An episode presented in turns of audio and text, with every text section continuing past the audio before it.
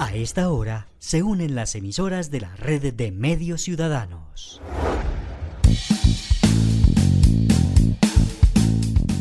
Entérate Eje, la radiorevista informativa con los hechos, actividades y personajes propios de nuestra región. Entérate Eje, un programa de la red de medios ciudadanos. Hola, ¿qué tal? ¿Cómo están? ¿Cómo les va? Qué gusto saludarlos como cada semana. Esta es ya nuestra cita tradicional. Es nuestra edición número 105 para este primer fin de semana del mes de septiembre, en el cual, como es habitual, nos mm, comunicamos con ustedes para ofrecerles un recorrido amplio de las noticias que son más destacadas de nuestra región.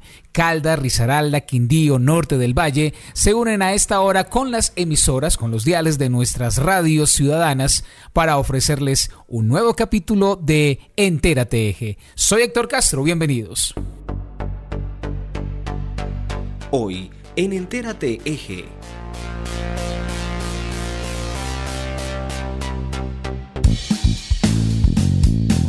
Estas son las noticias que desarrollaremos esta semana.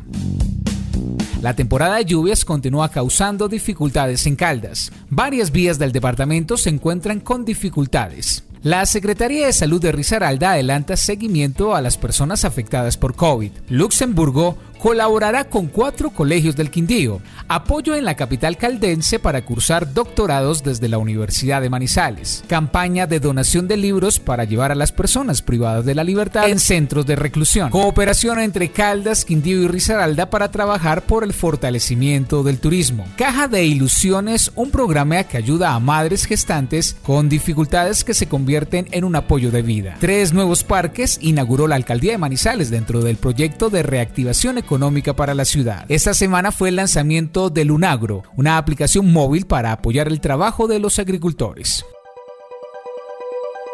Actualidad en Entérate Eje. Vamos con el desarrollo más importante de las noticias para esta semana en Entérate Eje. Gracias por su compañía cada semana a la misma hora y por el mismo dial. La temporada de lluvias continúa causando dificultades. Por ello, las autoridades de prevención de riesgos realizan monitoreos constantes para tratar de prevenir situaciones de calamidad. Estas y el desarrollo de mucha otra información importante con nuestros periodistas. Hola, como siempre un saludo muy especial a todos los oyentes de Enterateje que cada semana siempre están con nosotros aquí para recibir la información eh, más positiva de nuestro eje cafetero. Todo lo que tenemos para contarles, por supuesto, de nuestro triángulo del café. Las lluvias continúan causando dificultades en algunos municipios de la región, específicamente en el departamento de Caldas, donde se han presentado deslizamientos, los cuales han provocado dificultades en la movilidad de algunos de los pobladores de los municipios caldenses. Carolina Restrepo, jefe de la Unidad de Atención y Prevención de Riesgo, nos habla sobre las afectaciones. En las últimas horas, la Secretaría de Medio Ambiente, a través de la Jefatura de Gestión del Riesgo, ha recibido reportes en las últimas horas acerca de las afectaciones por las lluvias que se han presentado en el departamento.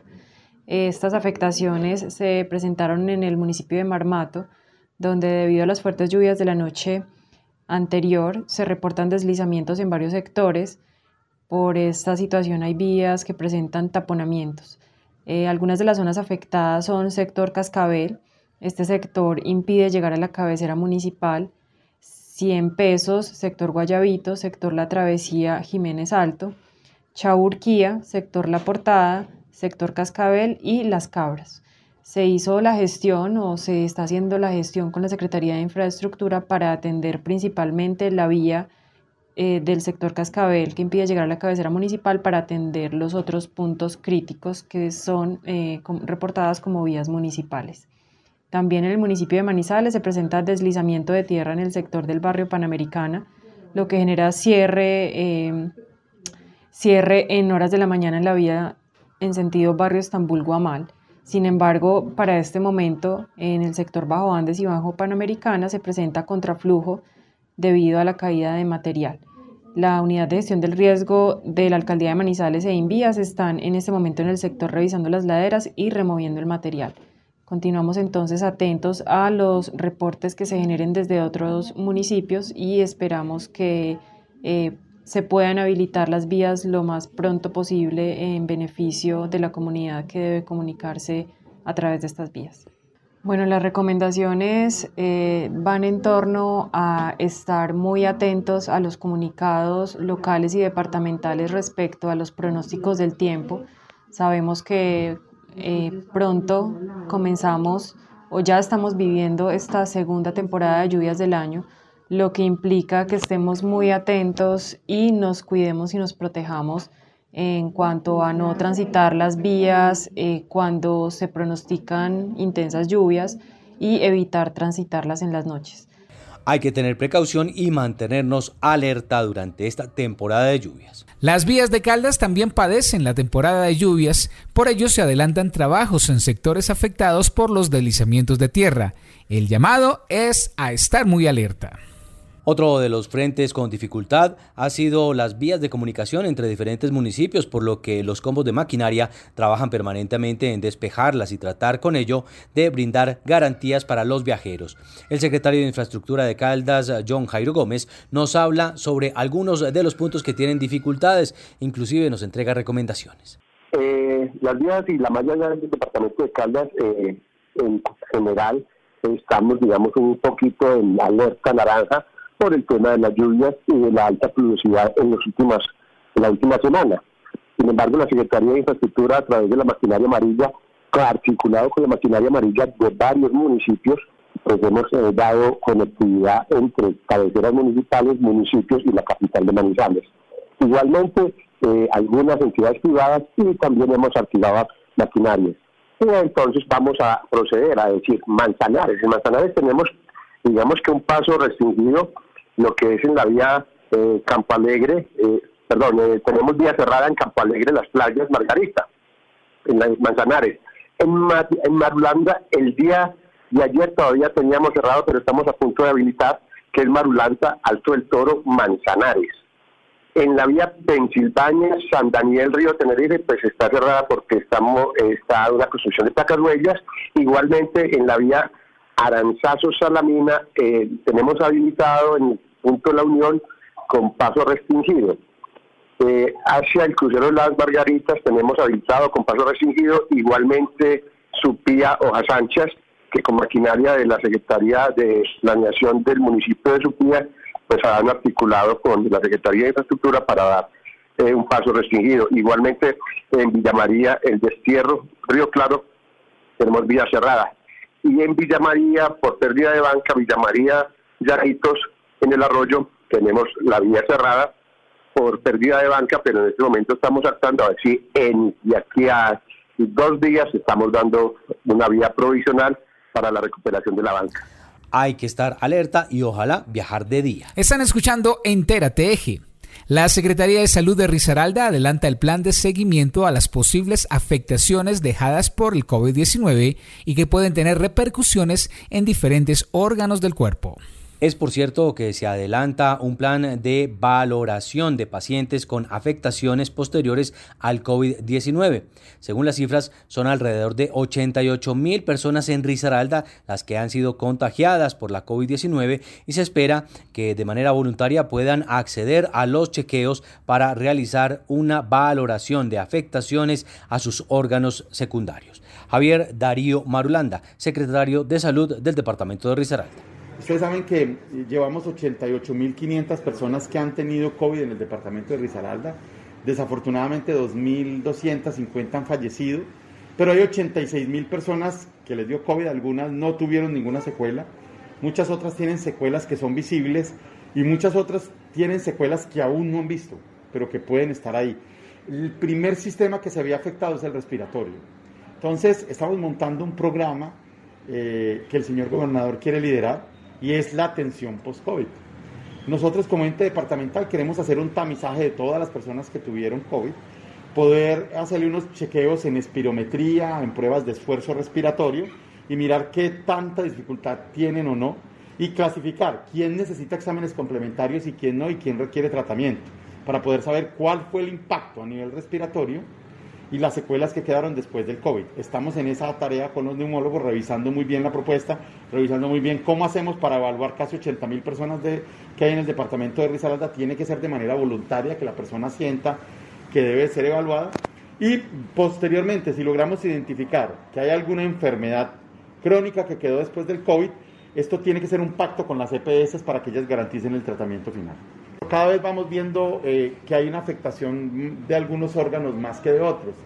Eh, el órgano que más hemos visto afectado es el pulmón, definitivamente hay una afectación respiratoria y no solamente en las personas que hayan tenido comorbilidades respiratorias, sino personas que no sufrían de nada y que quedan con una neumonía basal o que quedan con una afectación pulmonar asintomática, pero con una restricción pulmonar que con los meses se van dando cuenta que la tienen.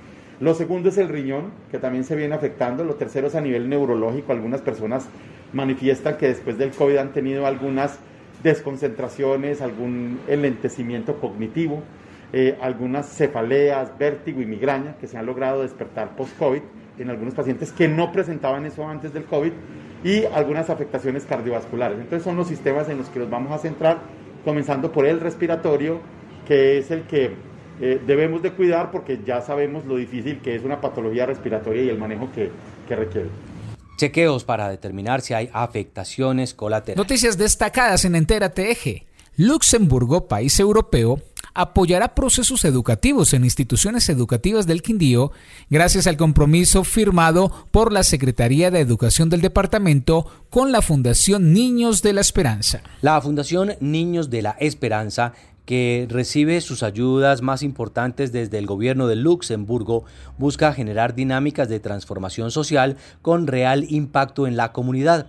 Los centros educativos seleccionados están en Calarcá, Circasia, Pueblo Tapao y Salento.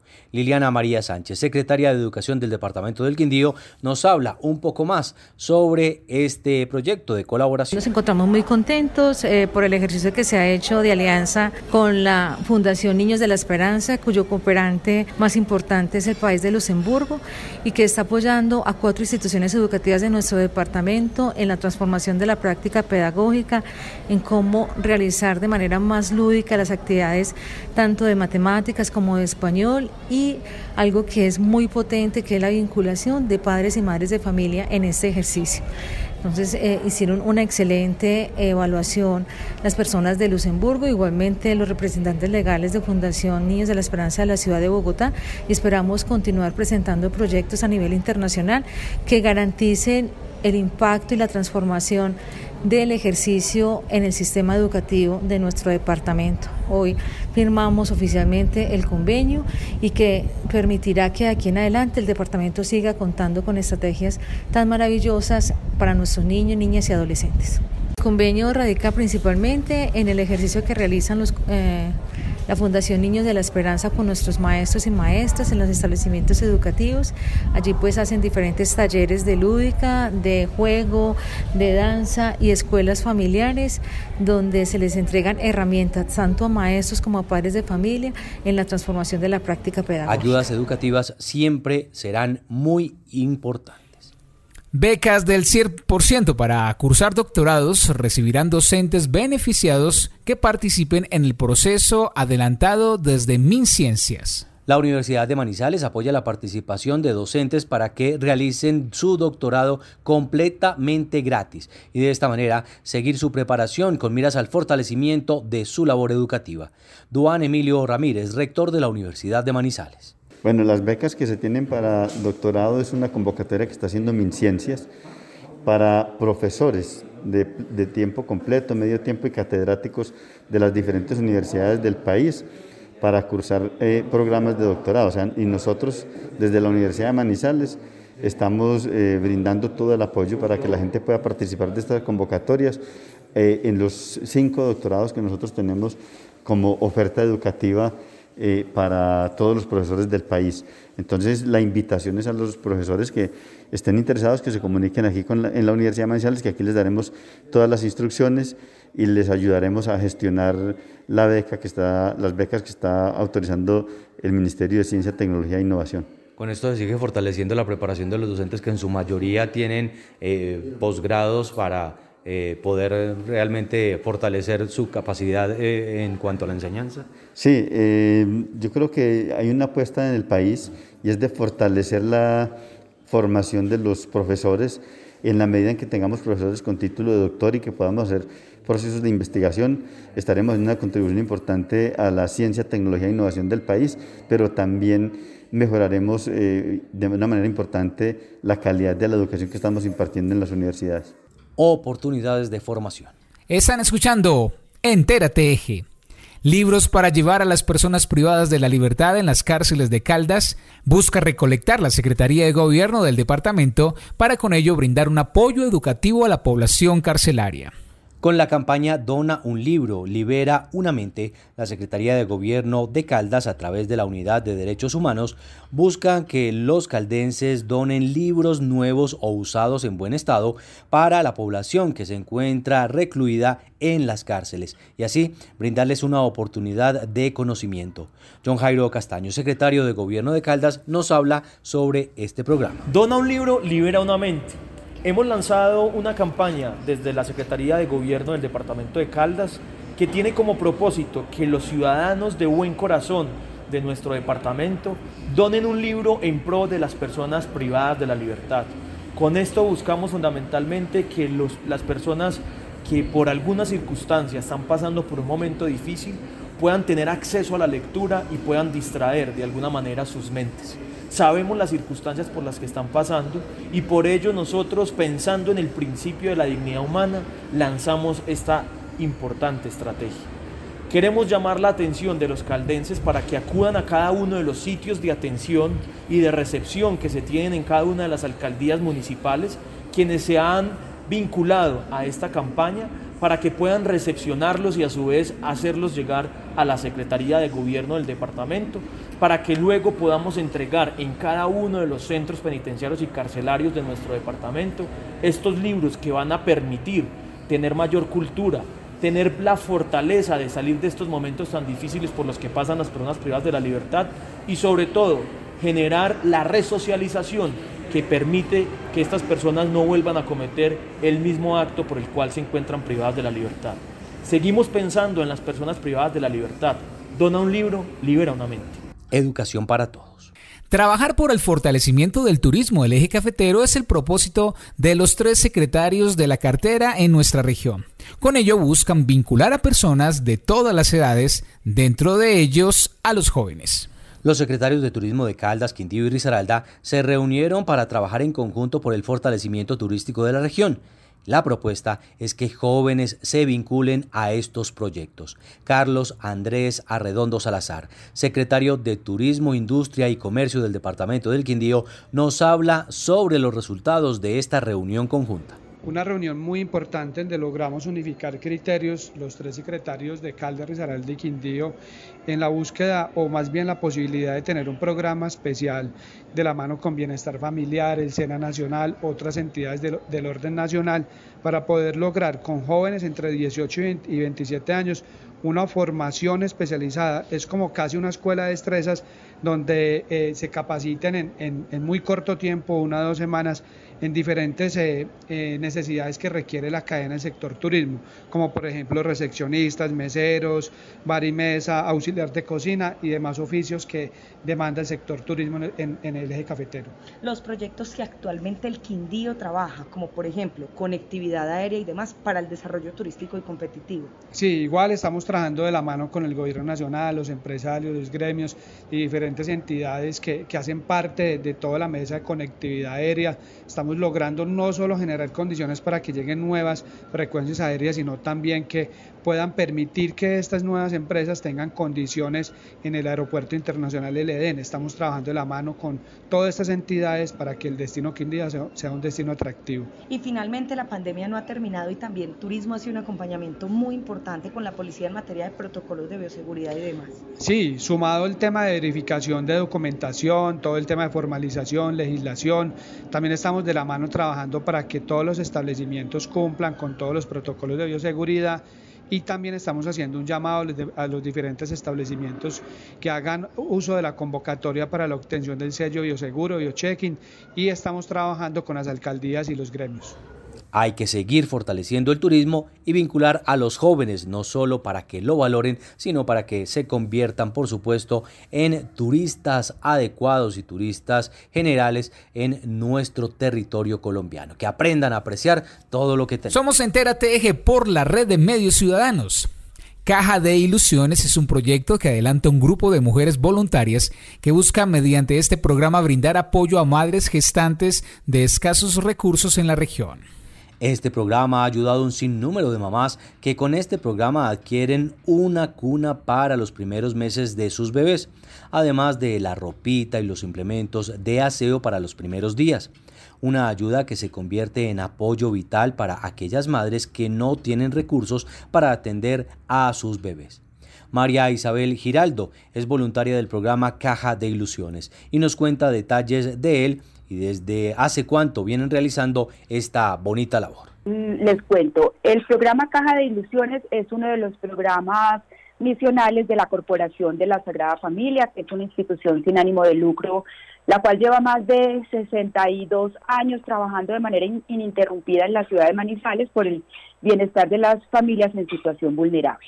El programa Caja de Ilusiones nació en el año 2014 eh, gracias a la iniciativa de unas familias que pusieron eh, la idea en manos de la corporación y se propuso hacer de este un programa integral de ayuda a la madre gestante y a su bebé en situación vulnerable.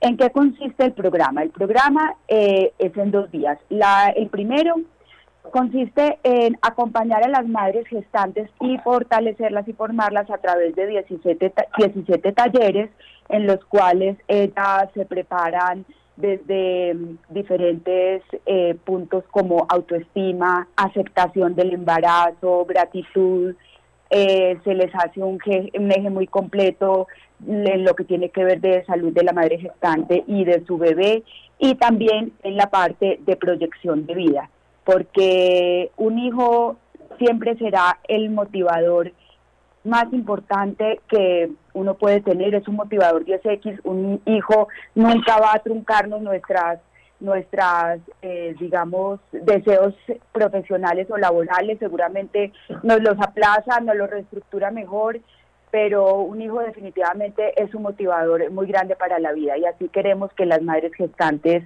lo vean y lo entiendan.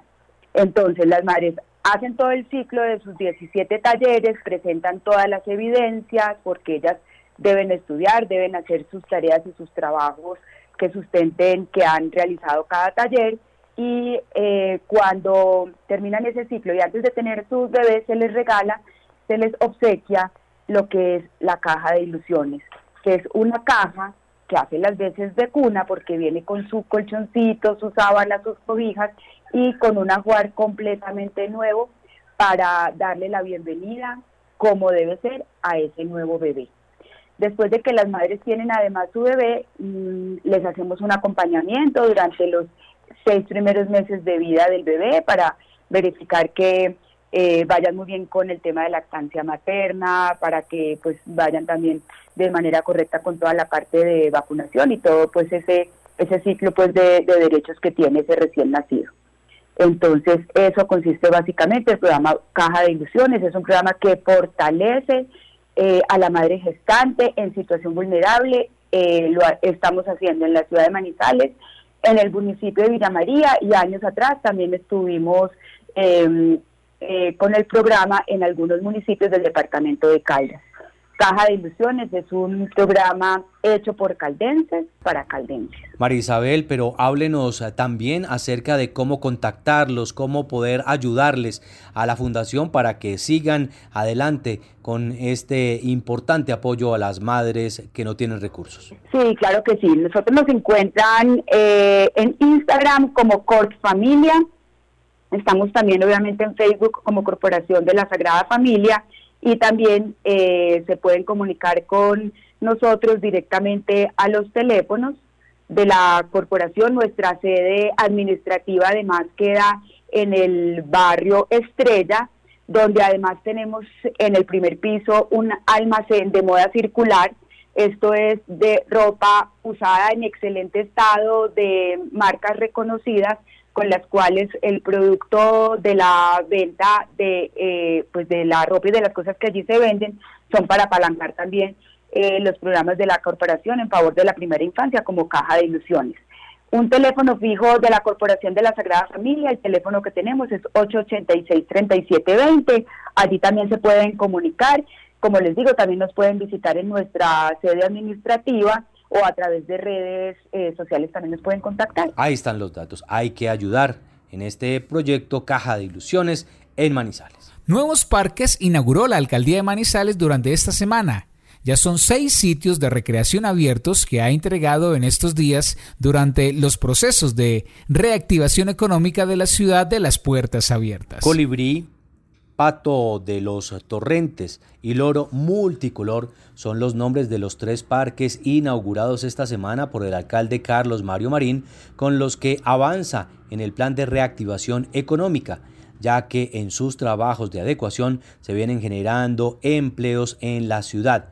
Sobre todo, nos habla también el mandatario de los manizaleños sobre las oportunidades que se generan con la creación de estos parques y cómo seguirán en los próximos días entregando nuevas obras.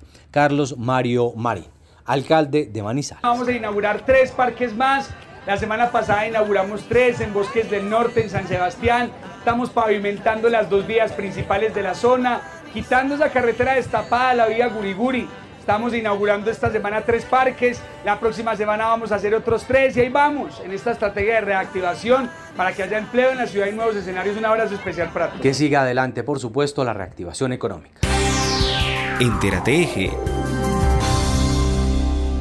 Lunagro es una herramienta que permitirá a los agricultores del país facilitar el proceso de cultivo de los alimentos estar en contacto con expertos en temas agropecuarios y contactar mercados campesinos a través de dispositivos móviles.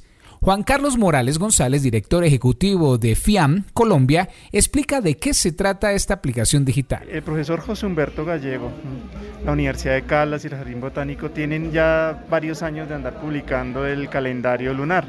Siempre se ha, publicado en formato físico. Nosotros desde el año pasado empezamos a dialogar con el profesor sobre la importancia que sería esto poderlo llevar a una aplicación de tal suerte, gratuita además, de tal suerte que cualquier campesino o campesina que tenga un pequeño acceso a datos, cada día le llega un mensaje de qué actividades agropecuarias puede desarrollar con base en, el calendario lunar.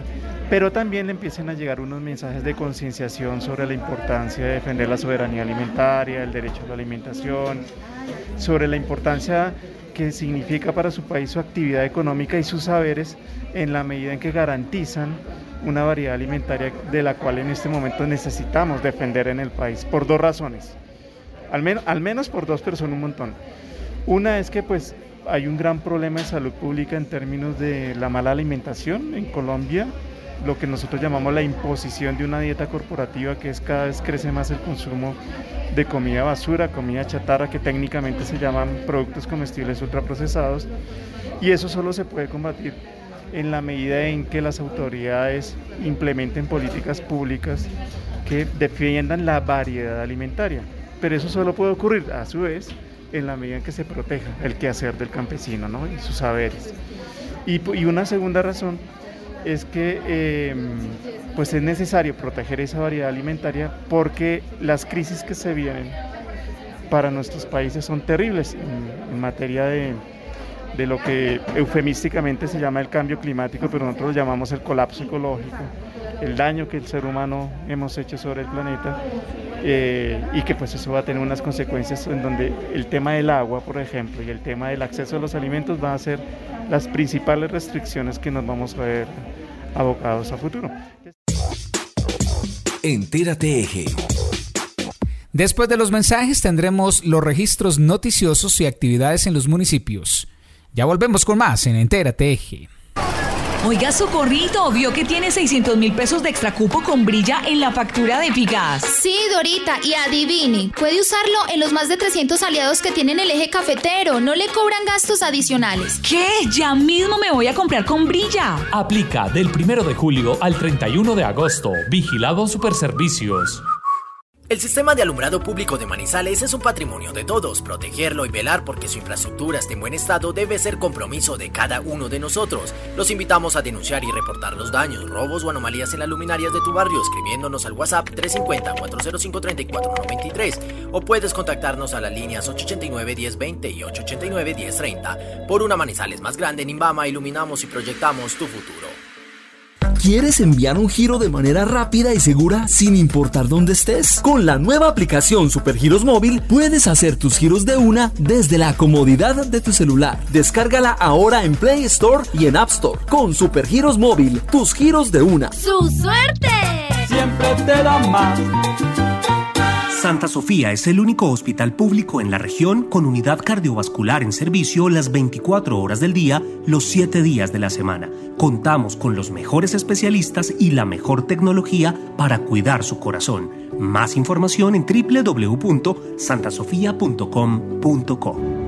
Recurre a tu crédito de confianza para hacer realidad tus sueños. En Confacréditos encuentra crédito hipotecario y crédito de consumo. Alcanza tus proyectos a corto o mediano plazo. Confacréditos, tu crédito de confianza. Conoce más en confa.co. Confa, contigo con todo. Vigilado Super Subsidio Familia. Aplican condiciones y restricciones. Si tienes problemas y quieres que el gobernador Luis Carlos te escuche, llama a la línea 311-327-2727. En Caldas, primero la gente. Cuando nos conocimos te sentí confiable y atractivo. Me hiciste sentir que contigo me vería mejor. Me prometiste que me quitarías mi estrés y mi ansiedad. Lo que no me dijiste es que también me quitarías la vida. En el mundo, cada cuatro segundos el tabaco acaba con una vida. No caigas en una relación tóxica con la nicotina. Únete a una generación libre de tabaco. Contáctanos. Liga Colombiana contra el Cáncer.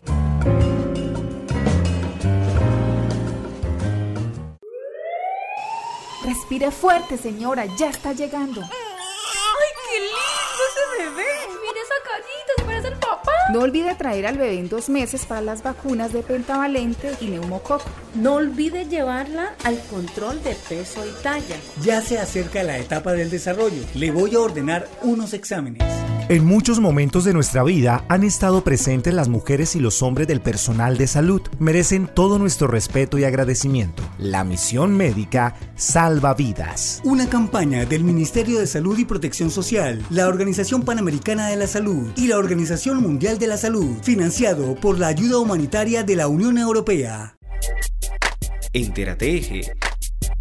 A continuación, por Entérate Eje, las noticias del gremio cafetero presentadas por Adrián Rodríguez. Hola, ¿qué tal amigos de Entérate Eje? Es un gusto estar aquí nuevamente con ustedes, entregándoles noticias relacionadas con el mundo del café. Y les cuento que se aproximan más de 10 concursos municipales de café de alta calidad. Esfuerzo entre alcaldías, cooperativas de caficultores y comité de cafeteros de Caldas. En los próximos meses, en Caldas, como resultado de el interés creciente entre las alcaldías municipales para apoyar de esta manera a los caficultores y fortalecer el trabajo conjunto que se viene realizando con las cinco cooperativas de caficultores en el departamento, los comités municipales de cafeteros y el comité de cafeteros de Caldas para reconocer el esmero de los caficultores, así como visibilizar y posicionar los cafés de alta calidad. Con la premisa producir café de calidad si paga, desde los programas de café de calidad y cafés especiales, el Comité de Cafeteros de Caldas ha liderado la realización de estos concursos en el departamento e incluso en el país con el concurso Caldas Cafés de Alta Calidad, el más antiguo de Colombia, que este año llega a su edición 18 y próximamente abrirá inscripciones. A partir de allí surgieron los concursos municipales que este año, pese a las limitantes aún existentes debido a la pandemia por el COVID-19, tendrán una de sus cuotas más altas. Recordemos algunas de las condiciones mínimas de calidad. El caficultor debe participar con un microlote de 120 kilogramos o 200 kilogramos de café pergamino seco es decir, cerca de una carga de café que se debe presentar en el punto de compra de la cooperativa de caficultores correspondiente en máximo dos entregas principales, acompañado de la dicha acompañado de la ficha de inscripción debidamente diligenciada con la ayuda del servicio de extensión. En todos los casos las condiciones mínimas de calidad que deben tener los microlotes son humedad entre el 10 y el 11,5%, porcentaje de broca mínimo de 2%, factor de rendimiento máximo 93, máximo 1.5% de defectos del primer grupo. Prueba de tasa libre de defectos, tasa limpia, libres de olores que indiquen contaminación o defecto del producto. Puntaje mínimo que recibe en las cooperativas de caficultores de 82 puntos y por supuesto 11 concursos ya tienen su imagen lista. De estos, uno ya está en inscripciones y acopios. 6 abren la convocatoria desde hoy 4 de septiembre y otros desde el 10 de septiembre. Estos son algunos de los concursos que están listos en Caldas. Viterbo Cafés de alta calidad. Belalcázar Cafés de alta calidad. Marulanda Cafés de alta calidad. Palestina Cafés de alta calidad. Samaná Cafés de alta calidad. Pensilvania Cafés de alta calidad. En Marquetalia también. Por primera vez se realizará el concurso Cafés, Bosques y Aves, que se realiza en el municipio de Villa María. En La Merced, en Manzanares y en Salamina. Amigo caficultor, indague más sobre estos concursos en las redes sociales del Comité de Cafeteros de Caldas, arroba fnc-caldas en Twitter y de igual manera en Instagram. Por supuesto, con su extensionista y de igual manera en los comités de cafeteros municipales. Iniciamos la segunda parte de Entérate Eje con la ronda informativa desde los municipios. En Entérate Eje, hechos y personajes de los municipios. Vamos ya al norte de Caldas, desde Aguadas. La información siempre nos la brinda Angelina Isaza, Valentina Henao y Juan Miguel Aguirre. El pasado sábado 28 de agosto se realizó en la plaza principal la quinta versión de los mercados campesinos que congregó a la comunidad para adquirir productos de excelente calidad que hacen parte de la canasta familiar.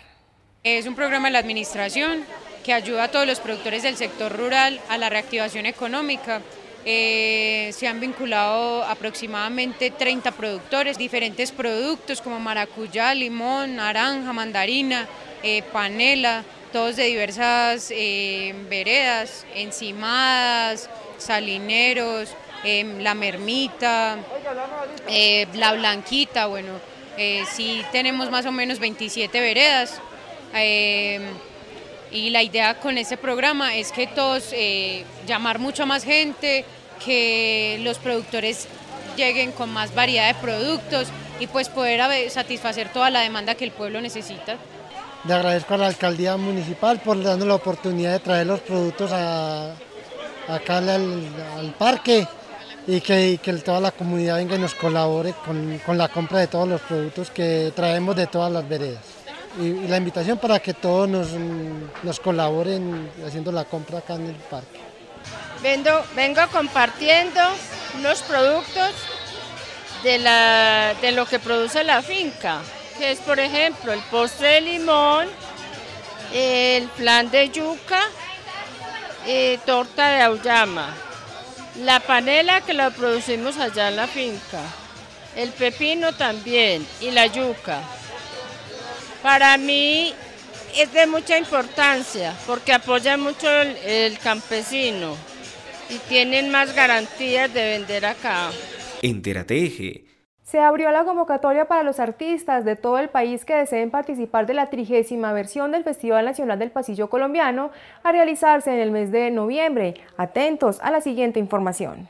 Se lanzaron las bases de la convocatoria para el concurso nacional de pasillo colombiano, tanto para música como para coreografía. Estarán abiertas hasta el 8 de octubre.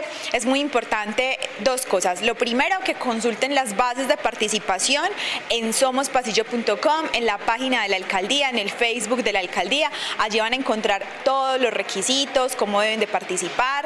Eh, es importante que sepan que para eh, convocar, para la convocatoria esta vez deben de mandar igual un video. Y lo segundo es contarles que este año tendremos las rondas eliminatorias virtuales y tendremos la final presencial. Eso quiere decir que quienes salgan finalistas tendrán que venir hasta el municipio de Aguadas y acá presentarán su audición frente a los jurados para definir quién es el ganador en cada una de las modalidades y categorías. Otra novedad importante que trae esta versión número 30 de este concurso es que en obra inédita tendremos segundo lugar, tanto para obra inédita eh, instrumental como vocal. Eso amplía las posibilidades de ganar, pero además de eso también implica un aumento en la premiación. Y otro punto muy importante de esta convocatoria es que el concurso de danza, el concurso coreográfico será ganador de ganadores. ¿Esto qué quiere decir? Que solo podrán participar aquellos grupos o parejas que ya hayan sido ganadores en alguna de las otras 29 versiones y que deben de estar todavía constituidos, que deben de estar todavía eh, juntos y de esta forma podrán inscribirse al concurso de coreografía.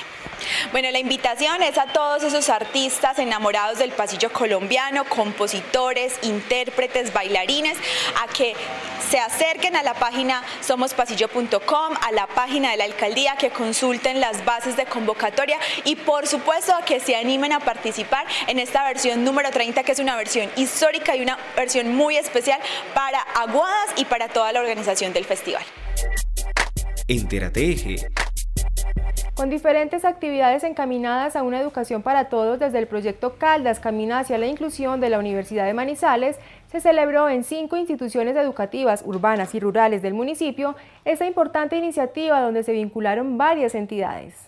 El programa Caldas Camina hacia la Inclusión busca fortalecer una cultura que dé respuesta a las diversidades humanas, llevando a los actores de la educación a resignificar las prácticas pedagógicas para una educación inclusiva. Durante la semana anterior, los gestores de esta iniciativa, en compañía de otras instituciones, estuvieron realizando actividades lúdicas, recreativas, de lectura y otras en las instituciones educativas donde este programa tiene presencia en el municipio. Eh, la semana pasada estuvimos realizando actividades encaminadas a una educación para todos desde el proyecto Caldas Camina hacia la Inclusión de la Universidad de Manizales. Eh, se trabajó en todo el departamento, entre ellos Aguadas Caldas, el lema, valores que nos ayudan a construir una escuela para todos, desde la resiliencia, el respeto, la solidaridad y la empatía. Trabajamos con varias instituciones educativas, las cuales tenemos focalizadas, como lo son eh, Institución Educativa Liceo Claudina Múnera, Normal Superior Claudina Múnera, Institución Educativa La Mermita, Institución Educativa Roberto Peláez, Institución Educativa San Antonio de Arma, donde se encuentran los tres profesionales del proyecto Caldas Camina hacia la Inclusión. Estas actividades se dieron gracias a la colaboración de todas las redes de apoyo de nuestro municipio, como lo son la Secretaría de Educación, quienes se vincularon desde deportes y cultura, la gobernación de Caldas con el proyecto Caldas, Muévete Caldas, y también eh, Policía Infancia y Adolescencia, todos ellos hicieron parte de, este de esta hermosa actividad.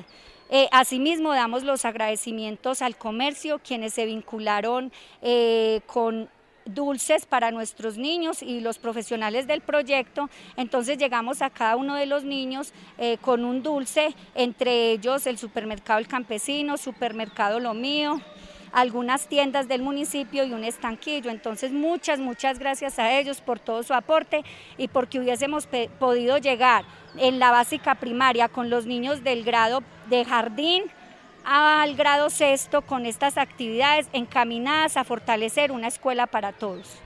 Los niños que participaron de las actividades se mostraron receptivos y argumentaron que este tipo de actividades son muy completas y les permiten tener un espacio de esparcimiento.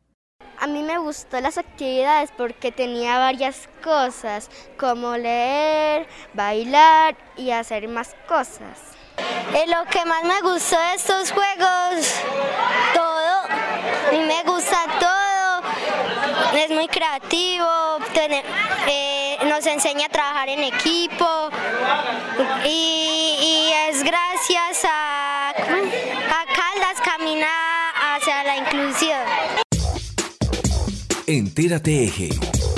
Funcionarios del Ministerio de Cultura estuvieron visitando el corregimiento de Arma con el objetivo de dar un diagnóstico favorable que permita contar con una biblioteca itinerante, donde los niños, estudiantes y la comunidad en general puedan realizar un buen uso de este importante lugar.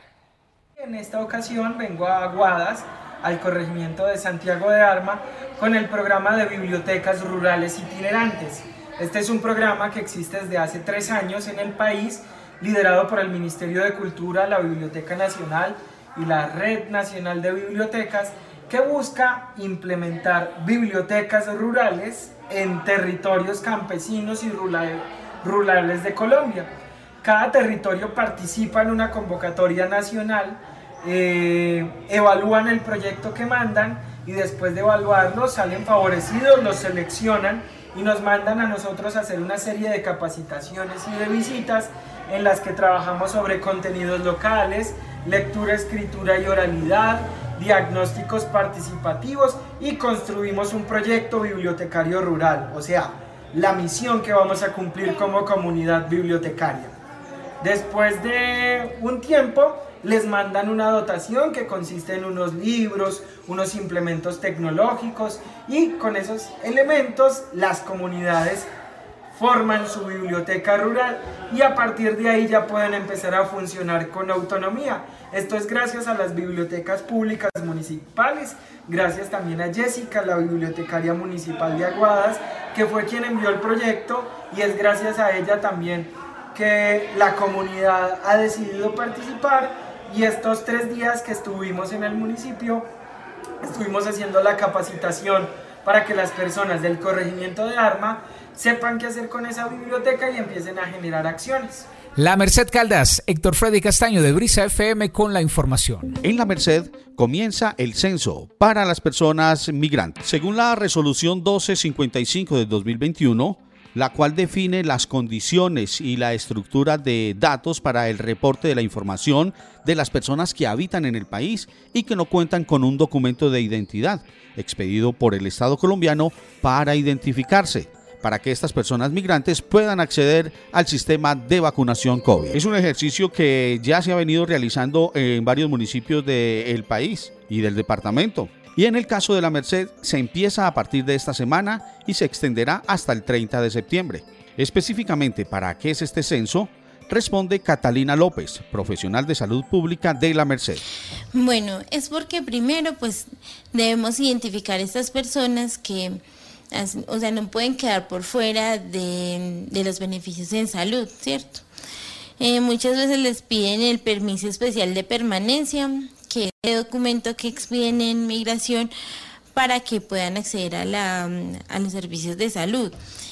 Pero cualquier persona que tenga pasaporte, carnet diplomático, cédula de extranjería, salvoconducto, permiso especial de permanencia, documento extranjero o inclusive si no cuenta con ninguna identificación, se puede acercar para nosotros poder hacer el censo y hacer todas las gestiones pertinentes para estas personas. ¿Y las personas que no tengan ningún tipo de documento o permiso de permanencia qué? Pues estas personas igual deben eh, acceder, ¿cierto? Se, o sea, dentro del documento que nos pide la resolución, nos dice que inclusive estas personas también se deben registrar o que cuenten pues con un número de teléfono de celular, ya sea que por otro lado les empecemos a gestionar ese permiso o ese documento o que al menos pues inscriban con el nombre completo de, de la persona.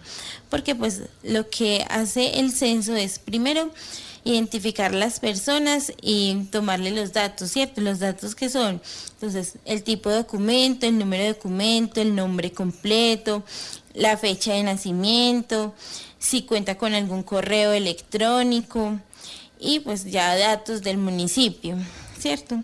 Entonces mira que no son tampoco muchos datos que piden para poder hacer el registro. Entonces nos queda como la responsabilidad de la Secretaría de Planeación y Salud, por medio también de, de los servicios que tiene, aseguramiento, hacer la gestión para estas personas y que puedan quedar todas inscritas y que accedan a la vacunación. Para alcanzar la inmunidad de rebaño, es necesario que toda la población nacional y migrante accedan a la vacuna anti-COVID. Pasamos también con información del vecino municipio de Salamina. Avanza el proyecto de la primera fase de la pavimentación del parque en Salamina. Se intervendrán la calle 15 entre carrera sexta y séptima la carrera sexta entre calles 4 y 5. Es un trabajo articulado con la Gobernación de Caldas, la Secretaría de Infraestructura del Departamento y la Alcaldía de Salamina. Una obra que tendrá una inversión de más de 974 millones de pesos. Juan Pablo Ospina Rosas, alcalde de Salamina. Una noticia muy importante para todos los salamineños y sanfeleños. Hemos logrado avanzar con algo tan esperado por todos, la intervención de nuestro parque principal en pavimento. Logramos el cierre financiero gracias al apoyo mancomunado con la Gobernación de Caldas, con la Secretaría de Infraestructura del departamento. Hoy tenemos un proceso adjudicado, ya tenemos contratistas definidos para comenzar la fase de intervención. Pero había algo muy importante en lo que estábamos trabajando, en la estructuración de una solicitud completa, integral, ante la Unidad de Dirección de Patrimonio y Memoria del Ministerio de Cultura. Tenemos la fortuna de que ahora tenemos la viabilidad para poder comenzar con la fase 1 de intervención del parque principal. Sin este documento no podíamos suscribir el acta de inicio y comenzar las labores en nuestro querido Parque de Bolívar, la intervención de pavimento tan necesario que por décadas estábamos esperando todos los alamineños. Así que esta es una gran buena noticia, lo dice el Ministerio de Cultura, hemos presentado un proyecto que cumple con el Plan Especial de Manejo y Protección y no altera los valores de los bienes declarados en conjunto urbano como bien de interés cultural del ámbito nacional. Como lo decía el alcalde, el Ministerio de Cultura ya dio la autorización para iniciar los trabajos de intervención, que se espera iniciar dicha obra en el mes de septiembre. Desde el municipio de La Merced para Entera TG informó Héctor Freddy Castaño. Hoy en nuestra sección musical invitamos a Alea, cantautora colombiana, quien viene promocionando su trabajo Alborotá. Me persigno todos los días. Rutina ritual pa' comer avispa. Cuidando mi espalda de tanto machista. De aquellos que quieren acaba mi risa. Lo que ellos no saben que ayer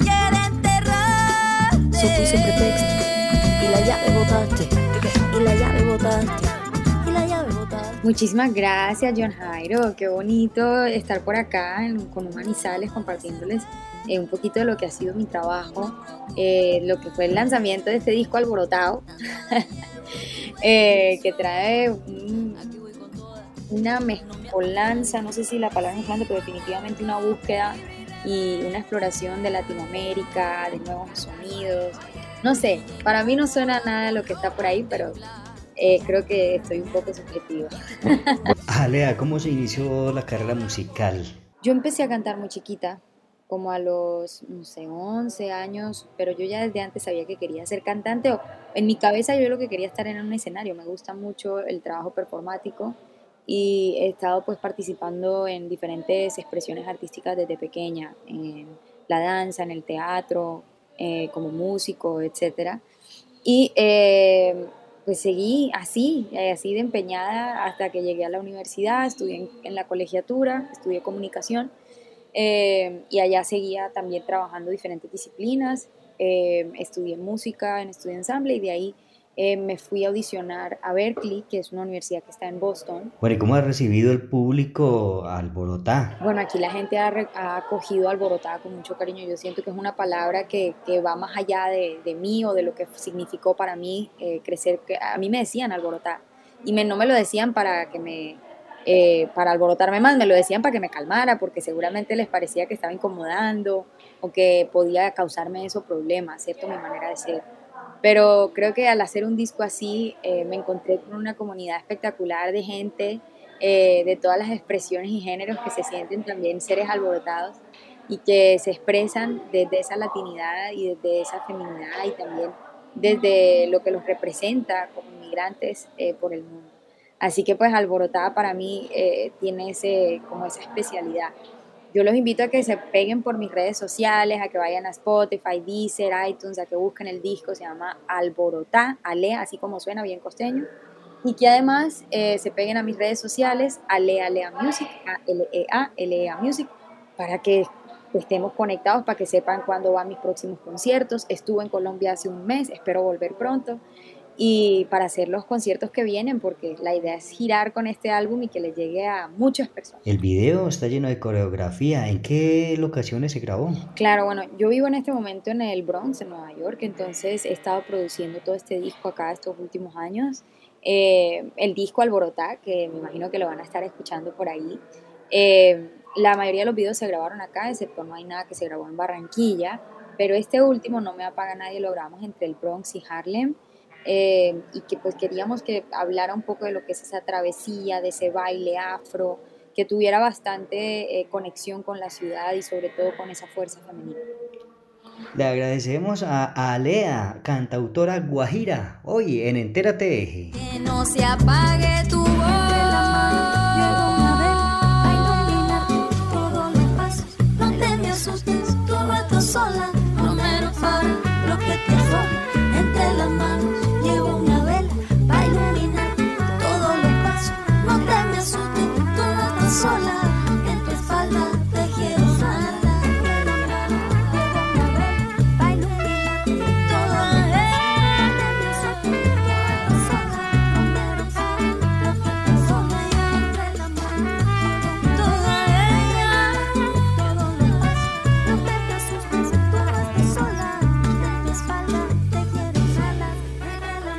Al cierre de Entérate Eje les contamos que del 10 al 25 de septiembre se llevará a cabo la primera versión del Festival Internacional de Cine, El Cine Suma Paz, un espacio que busca promover el cuidado del medio ambiente a través del cine.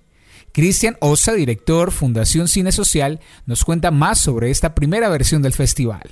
Eh, bueno, nosotros somos una fundación llamada Fundación Cine Social, estamos eh, caracterizados por generar espacios de bienestar social por medio de la cinematografía. Tenemos ya 15 años de experiencia en diferentes procesos relacionados a la construcción de una sociedad más justa, más ecuánime, que entienda cuáles son las problemáticas profundas que aquejan hoy a las sociedades eh, por medio de la cinematografía y desde este país colombiano con todas sus variantes culturales. Nosotros eh, hemos decidido organizar esta primera edición del Festival Internacional de Cine, el Cine Suma Paz, con una premisa muy importante que es eh, abordar dos temáticas singulares y de bastante tensión, que requieren bastante atención por la comunidad colombiana y conversación internacional que haya lugar que son las temáticas de protección del medio ambiente y la cultura de paz. Nosotros hemos entendido que estamos ubicados en, una, en un país pues eh, espectacular en muchos aspectos, con unas condiciones geográficas, hídricas, biodiversas muy importantes, y tiene una característica también eh, maravillosa que los colombianos no conocemos muy bien, es que tenemos el último gran páramo del planeta en nuestro territorio. Y además de esto, tenemos más del 60% de los páramos del mundo eh, en Colombia. Esto significa que todo el ciclo de la vida o todo el biociclo de la vida misma, todos los que habitamos en el planeta Tierra, tenemos que ver o tendríamos que ver con la protección de esos escenarios porque son la fuente de, del agua, de la vida y de todo lo que nos, aqueja. Además, em, este territorio, eh, pues el territorio del Sumapaz particularmente es un territorio que colinda con cinco departamentos, aparte de la ciudad de Bogotá, y que ha tenido varios procesos históricos relacionados a, a la movilidad social, a la movilización social eh, en diferentes aspectos. Entonces requiere una atención también su conformación social y su protección en, esta, en este camino. El Cine Suma Paz es un festival de cine entonces en el cual participaron más de 2.500 películas para esta primera edición de más de 115 países del mundo, eh, por, eh, encaminadas a la temática relacionada a la protección del medio ambiente y la cultura de paz.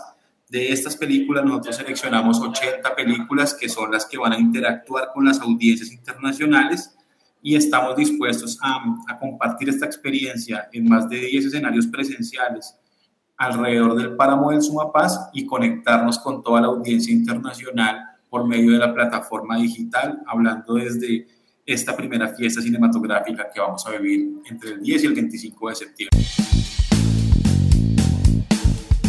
También les contamos que los artesanos de Aranzazu Caldas recibirán acompañamiento del gobierno departamental y la Corporación para el Desarrollo de Caldas para impulsar la comercialización de sus productos.